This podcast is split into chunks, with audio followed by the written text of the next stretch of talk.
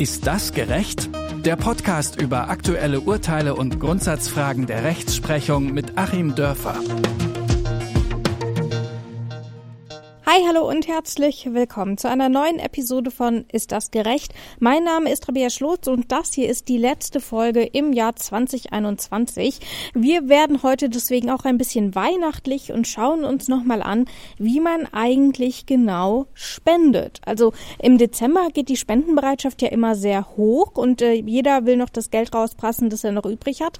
Und wir schauen deswegen, was muss ich denn eigentlich beachten? Kann ich so viel spenden, wie ich will? Und wie versteuere ich das Ganze? Ganze eigentlich. Deswegen ist jetzt natürlich auch wieder Rechtsanwalt Achim Dörfer mit dabei. Ich sage Hallo Achim und Grüße nach Göttingen. Hallo Rabea und Grüße nach Leipzig. Ich muss hier gerade noch einen kleinen Disclaimer vorne dran setzen. Wir zeichnen heute nämlich zu dritt auf. Meine Katze hat sich im Homeoffice nämlich genau zu mir gesetzt und kaut jetzt die ganze Zeit auf meinem Kopfhörerkabel rum. Ich hoffe, wir kommen irgendwie gut durch die Folge hier. Wenn nicht, müssen wir mal unterbrechen. So, wir wollen über Spenden sprechen, äh, denn an Weihnachten, wie gesagt, geht äh, die Spendenbereitschaft immer ein bisschen hoch. Deswegen erstmal an dich die Frage, Achim, kann ich denn beliebig viel spenden, also einfach alles raus, was da ist? Nein, da gibt es tatsächlich Grenzen. Ich spekuliere auch gleich mal ein bisschen zu den Gründen. Das ist 20 äh, Prozent vom Einkommen und das ist bei ähm, Gesellschaften dann auch 20 Prozent von den Einkünften, also den ähm, Gewinnen. Ähm, oder vier Promille vom Jahresumsatz. Mhm. Wahrscheinlich dann immer das, was niedriger ist. Das ist also gedeckelt. Ähm, ich denke mal, das hat unter anderem Geldwäschegründe, weil man natürlich auch davon ausgehen kann, mm, dass wenn jetzt zum Beispiel Unternehmen seine gesamten Gewinne spendet, irgendwie diese Gewinne auch nicht richtig erklärt ähm, gewesen sein können. Und bei Privatpersonen, also wenn ich irgendwie Geld übrig habe und ich möchte mehr spenden, ähm, was ist dann? Auch da wird man wahrscheinlich davon ausgehen, also wenn jemand 100 Prozent seines Einkommens spendet, dann stellt sich die Frage im Rahmen einer sogenannten Geldverkehrsrechnung des Finanzamtes, also welches Geld ist wann wohin geflossen, mhm. wovon dieser Mensch dann eigentlich gelebt hat. Also das kann dann auch nicht so richtig koscher sein. Gibt es aber andere Möglichkeiten. Also man kann dann zum Beispiel eine Stiftung errichten oder so, aber das müssen wir heute nicht besprechen. Verstehe. Das heißt, man darf also gar nicht beliebig viel spenden und das erinnert mich so ein bisschen an die Schenkung, denn auch dort gibt es ja Regelungen, wie viel man äh, schenken kann, zum Beispiel an die eigenen Kinder. Kinder. Worin unterscheidet sich denn eine Spende konkret von einer Schenkung? Also was ist denn eine Spende im rechtlichen Sinne überhaupt? Also es sind beides freigebige Zuwendungen. Bei der Spende ist es nur so, dass der Empfänger äh, ein, eine gemeinnützige Entität sein muss. Mhm. Dafür muss er dann mit mir aber auch nicht verwandt sein, was ja, was ja bei Vereinen und so auch schlecht möglich ist. Ja. Umgekehrt nochmal gesagt, steuerlich habe ich, wenn ich jetzt einem Verein Geld zuwenden würde, als Schenkung und nicht als Spende, ähm, dann müsste ich das ähm, schon ab 20.000 Euro Freibetrag versteuern. Freibeträge bei Kindern Ehegatten sind 400, 500.000 Euro. Ne, da sieht man den Unterschied mit der Verwandtschaft. Aber diese Deckelung oder die, die Schenkungssteuer gilt eben dann nicht, wenn die Organisation, der ich das zukommen lasse, gemeinnützig ist im Sinne der Paragraphen 54 und 55 der Abgabenordnung. Das heißt, es muss schon auch ein eingetragener Verein sein, der gemeinnützig arbeitet und ich kann jetzt nicht einfach an ein Unternehmen spenden. Oder kann ich auch an ein Unternehmen spenden? Nein, das kann ich nicht. Das muss also wirklich dann eine Organisation sein, die vom Finanzamt als gemeinnützig anerkannt ist, also eine gemeinnützige GmbH oder ein gemeinnütziger Verein. Es gibt ja auch nicht gemeinnützige Vereine. Mhm. Mm, da muss es dann eine entsprechende mm, ja, Bestätigung vom Finanzamt geben. Das wird dann auch jährlich überprüft. Man muss dann als gemeinnützige Entität immer schön ähm, dann auch erklären, dass man da keine Gewinne gemacht hat. Und dann, ähm, wenn es sozusagen keine Anhaltspunkte gibt, dass das nicht in Ordnung ist, dann darf ich als Zuwendender auch darauf vertrauen. Das ist ja auch nochmal ganz wichtig. Habe ich mhm. extra vor der Ren Sendung auch nochmal, ähm, ich sag jetzt Sendung, old-fashioned, ähm, hier als Baby Boomer, das heißt natürlich Podcast heutzutage. Ähm, so habe ich das nochmal recherchiert. Wie ist denn das eigentlich? Ähm, das haben wir auch schon, schon gehabt in den letzten Jahren, dass dann bei äh, Attac, glaube ich, zum Beispiel die Gemeinnützigkeit aberkannt wurde. Genau. Und jetzt habe ich denen gespendet auf Weiher muss ich dann jetzt Steuern na nachzahlen? Nein, muss ich nicht. Ähm, ich darf also darauf vertrauen und die steuerliche Haftung liegt dann tatsächlich beim Vereinsvorstand oder ne, bei denjenigen, die dann eben bei einer GmbH Geschäftsführung äh, dem Finanzamt dafür dann nachrangig haften.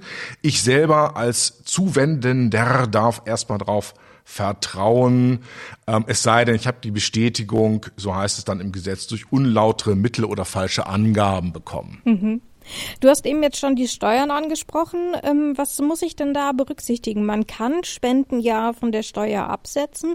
Wie funktioniert das? Also muss ich dort eine Quittung einreichen ähm, oder gebe ich es einfach an und kann ich eigentlich alle Spenden bei der Steuer abschreiben? Ähm, kannst du uns da vielleicht einen kleinen Crashkurs geben? Genau, also ich kann sie voll, ich muss sie voll nicht versteuern, das wird also voll rausgenommen aus dem Einkommen. Mhm.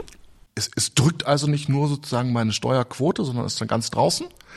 Das heißt, wenn ich 5000 versteuern muss und 2000 habe ich bespendet, äh, gespendet, muss ich nur noch 3000 versteuern. So sieht's aus, also genau. wir ignorieren jetzt mal sämtliche Steuerfreibeträge und Co. Ja, richtig, so sieht's dann aus. okay. Es gibt dann sogar noch mal Sondergeschichten, ähm, zum Beispiel bei Parteien, da packt dann der Gesetzgeber sogar noch was drauf. Also jeder Euro, den ich da spende, ähm, gibt's noch mal extra was dazu. Deswegen ist es immer besonders wichtig, auch für Parteien da Spenden einzuwerben. Das hängt dann noch mal mit dem Demokratieprinzip und so zusammen, dass das da noch mal besonders privilegiert ist. So, dann habe ich die ähm, 20-prozentige Höchstgrenze von meinem Einkommen. Hm, ich kann also nicht mein gesamtes Einkommen spenden, dann müsste ich eine Stiftung errichten, das hatten wir ja schon gesagt. Und dann ähm, praktisch ganz, ganz wichtig, das wird, glaube ich, die meisten von uns betreffen, weil wir dann doch nicht immer so 20.000 Euro oder so locker sitzen haben. Ach, immer. Monatlich spende ich das. ja, ähm, das ist die Frage. Also erstmal erstmal Glückwunsch dir und ich gönn's dir auch, aber uns alle anderen betrifft das vielleicht dann nicht äh, mehrheitlich. Es gibt eine sogenannte Kleinspendenregelung. Das sind dann bis zu 200 Euro pro Spende, also nicht pro Jahr, pro Spende. Hm, da reicht dann eine äh, vereinfachte Zuwendungsbescheinigung. Es reicht also, wenn ich jetzt den ähm, Überweisungsauftrag zum Beispiel ausdrucke oder ähm, den elektronischen Kontoauszug dann da ausdrucke. Hm, dann erkennt das Finanzamt das auch bis 200 Euro an. Und zwar eben auch mehrfach im Jahr. Und es gibt sogar auch nochmal, fand ich ganz interessant, wusste ich vorher auch nicht, ähm, dass das Finanzamt quasi den Katastrophenfall ausrufen kann per Verordnung, eine Katastrophenverordnung. Und in dem Fall ist es dann so, dass die 200-Euro-Grenze sogar überschritten werden kann, wenn ich für diese spezielle Katastrophe dann spende. Also zum Beispiel, ähm, als es bei der Flutkatastrophe der Fall war oder wenn man zum Beispiel so einen Fonds einrichtet für die Geflüchteten aus Afghanistan und so weiter, dann kann ich auch über diese Grenze hinausgehen. Genau, wenn das Finanzamt eben im Rahmen dieser Verordnung das festgelegt hat, dass so ein Fall vorliegt. Warum das so ist, ist ja auch klar. Da muss es eben schnell gehen. Und natürlich, ähm, Katastrophe bedeutet ja, dass unmittelbar die, die Organisation, der ich das zuwende, die müssen ja unmittelbar tätig werden und dann haben die andere Sachen zu tun, als Spendenquittungen auszustellen. Was ist denn aber, wenn ich eine Spendenquittung haben will? Habe ich auch bei diesen Kleinstbeträgen denn ein Anrecht auf so eine Spendenquittung? Ah, du stellst immer Fragen. Das ist jetzt aber echt total kompliziert. Ähm, also normalerweise gibt mir das BGB ja zumindest. Ähm, und in dem Rahmen bewegen wir uns ja hier auch auf der auf der äh, nicht steuerrechtlichen Seite. Das BGB gibt mir äh, immer ein Anrecht auf eine Quittung. Darf ich also immer verlangen. Ähm, es ist halt hier nur die Frage, ob ähm, dass äh, möglicherweise treuwidrig ist, das zu verlangen, wenn ich es gar nicht brauche, mhm. weil es ja ähm, diese Kleinspendenregelung gibt. Ich weiß es nicht. Ähm, Wäre ein spannendes Thema für eine Doktorarbeit. also falls mal jemand äh, noch sucht, äh, kann sich ja damit mal beschäftigen. ja. Gut, ist jetzt wahrscheinlich auch nicht die drängendste Frage. Ähm, das Finanzamt wird mir letzten Endes schon sagen, was ich dann brauche, wenn sie es irgendwie nachkontrollieren wollen. Dann ist ja aber gleichzeitig die Frage, was es für die ähm, gemeinnützigen Vereine bedeutet. Die müssen ja am Ende irgendwie einen Jahresbericht oder so abgeben. Wie geht man denn da mit Spenden um? Ja, die müssen eine Körperschaftssteuererklärung abgeben und die muss dann auf Null lauten. Da dürfen also keine Gewinne angefallen sein. Das heißt, wenn Sie zu viel gespendet bekommen haben, ist auch schlecht. Wenn Sie das nicht ausgegeben haben, ist schlecht. Insofern ist deine Frage ganz richtig und ganz wichtig in der Praxis auch ähm, ein, ein ja wirklich Diskussionsthema dann auf den entsprechenden Vorstandssitzungen. Ähm, ich muss das nämlich auch zeitnah verwenden. Ich kann jetzt nicht ähm, tonnenweise thesaurieren und quasi da so mehrere Jahresumsätze immer so vor mir herschieben. Das geht nicht. Wenn ich thesauriere, also Geld ansammle, sollte ich das auch entsprechend begründen können, dass es dafür quasi eine langfristige Verwendung gibt. Ähm, also wenn ich zum Beispiel einen Friedhof betreibe im Rahmen meines gemeinnützigen Vereins mhm. und äh, möchte sicherstellen, dass in den nächsten 10 oder 20 Jahren die Grabpflege da auch noch passieren kann und möchte dafür so ein bisschen Rücklagen haben, auch für Zeiten, wo die Spenden nicht so eintrudeln. Also ich habe längerfristige Verpflichtungen, dann darf mhm. ich das im kleinen Umfang machen. Ansonsten muss ich es zeitnah ausgeben.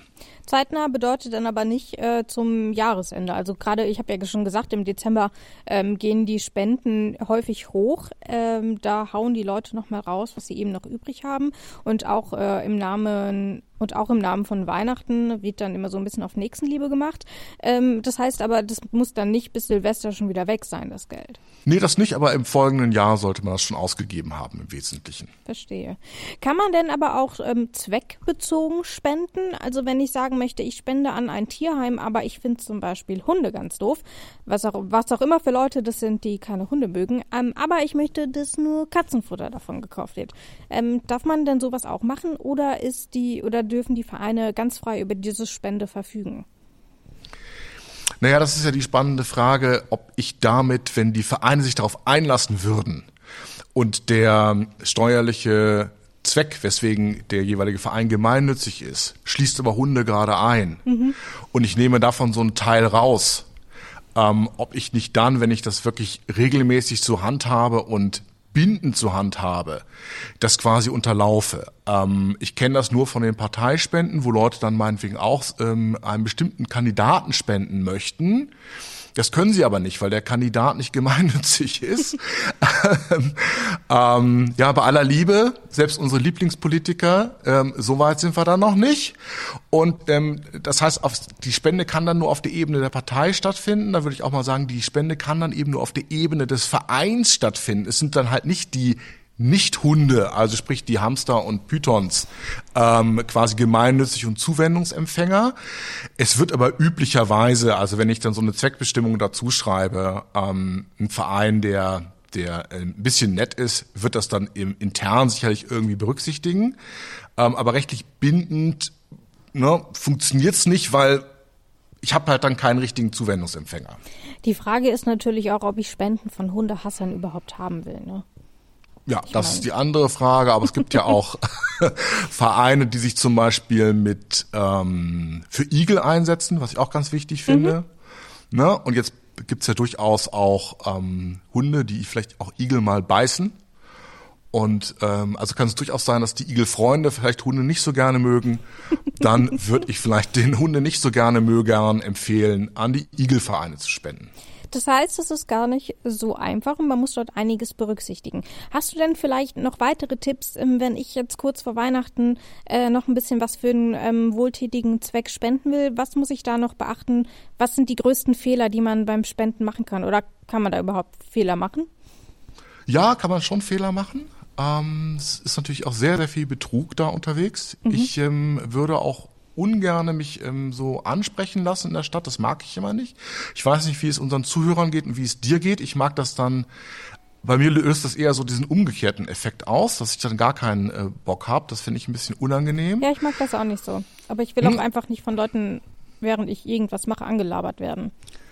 Genau, und spontane Entscheidungen sind ja auch nicht gut. Also ich ja. finde, man sollte sich schon so ein bisschen informieren, wie, mit wem man es da zu tun hat. Man sollte ein bisschen nachdenken, wie effektiv ist denn die Spende, die ich hier erbringe.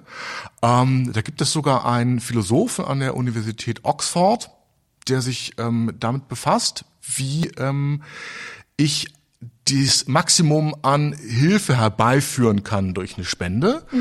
Mhm. Und sein Beispiel war zum Beispiel, wenn ich nach Afrika spende, zur Bekämpfung einer Parasitenkrankheit, die durch Schnecken übertragen wird, dann kann ich mit 20 Cent schon ähm, einen Menschen vor dieser Krankheit schützen.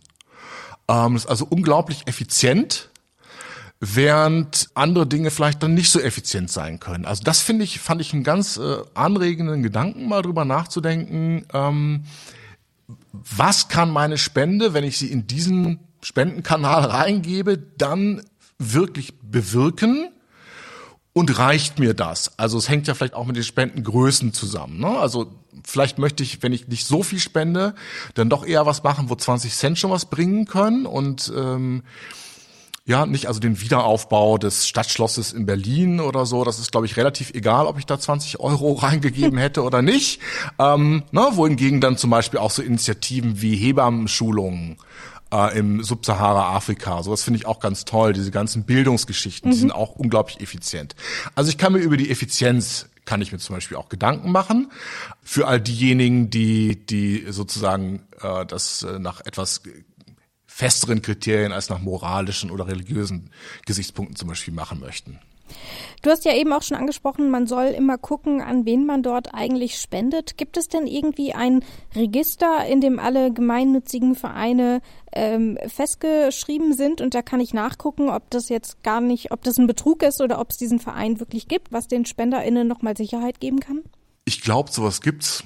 Ich sollte aber auch schon gucken, ob das Ganze transparent ist, ob da entsprechende Berichte vorliegen. Ich ähm, sollte auch schon schauen, wie viel dafür Verwaltungsaufwendungen ausgegeben wird. Ähm, da gibt es ja schon Dinge, wo man ein bisschen kritisch sein kann ähm, und wo man vielleicht an den Zahlen auch Dinge schon erkennen kann. Es gab ja mal das Beispiel der, der Treberhilfe in Berlin, wo dann der Vorsitzende dieser gemeinnützigen Organisation ein Maserati mit Chauffeur hatte. ähm, also, wenn mir sowas zu Ohren kommt, sollte ich vielleicht in diese Richtung dann nicht spenden, weil es eben wieder ineffizient ist.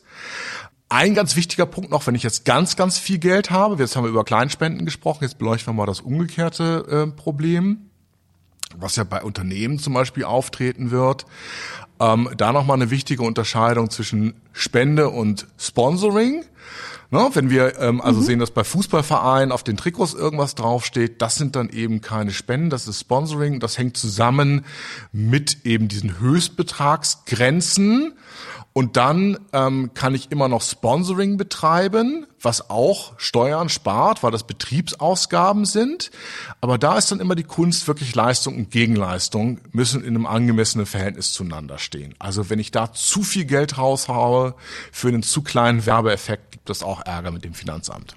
Und da sagst du es ja auch nochmal, ähm, beim Sponsoring gibt es eine Gegenleistung, die darf es bei der Spende nicht geben. Ähm, mhm. deswegen ist, ist dort immer quasi eine gemeinnützige Spende, ohne dass ich mir irgendetwas selbst davon erhoffe. Ähm, das ist, glaube ich, nochmal ganz, ganz wichtig, damit wir nochmal klarstellen, dass das eins der elementaren äh, Kriterien für eine Spende tatsächlich auch ist. Ganz, ganz wichtig, das ist dann auch geregelt, das muss dann auch in der Satzung drinstehen. Hm, es dürfen also keine Zuwendungen zurückfließen. Ähm, jetzt auch bei Vereinsmitgliedern und so, da ist ja oftmals die Verlockung dann groß, sich doch mal für das eine oder andere irgendeine Aufwandsentschädigung aus der Kasse zu nehmen. Mhm. Wenn die Kasse so richtig prall gefüllt ist, dann kriegen natürlich die Vorstände und manche Mitglieder kriegen dann ganz große Augen, möchten auch irgendwas davon haben. Also da ähm, passiert sehr viel Ungutes. Wir hatten ne, das Thema Maserati zum Beispiel. Mhm da darf nur zurückfließen, was gegenüber fremden Dritten auch zurückfließen würde. Also natürlich darf der Verein dann von einem Vereinsmitglied einen Computer kaufen, aber da darf eben kein Cent mehr gezahlt werden, als er woanders auch gezahlt würde. Hm, verstehe. Das alles sagt Rechtsanwalt Achim Dörfer und wir nehmen daraus mit, äh, Spenden ist ein bisschen komplizierter als einfach nur Geld hingeben. Man sollte nämlich immer beachten, dass man ähm, nicht zu viel spendet. Das war mir auch noch nicht so bekannt. und äh, man sollte auch immer darauf achten, dass man letzten Endes alles auch sauber bei der Steuer eingibt und nicht am Ende Ende mehr Spenden angibt, als man denn tatsächlich getätigt hat. Jawohl.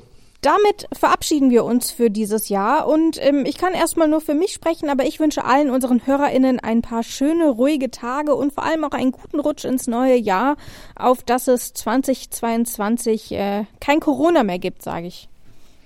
Ja, das würde ich mir auch wünschen und ich wünsche auch den HörerInnen alles Gute, besinnliche Zeit, egal ob man sich nun religiös verbringt oder nicht, und äh, gut ins neue Jahr zu kommen. Danke dir, Achim, und tschüss bis im nächsten Jahr. Ich danke dir, Rabea, und tschüss auch von mir. Ist das gerecht? Der Podcast über aktuelle Urteile und Grundsatzfragen der Rechtsprechung mit Achim Dörfer.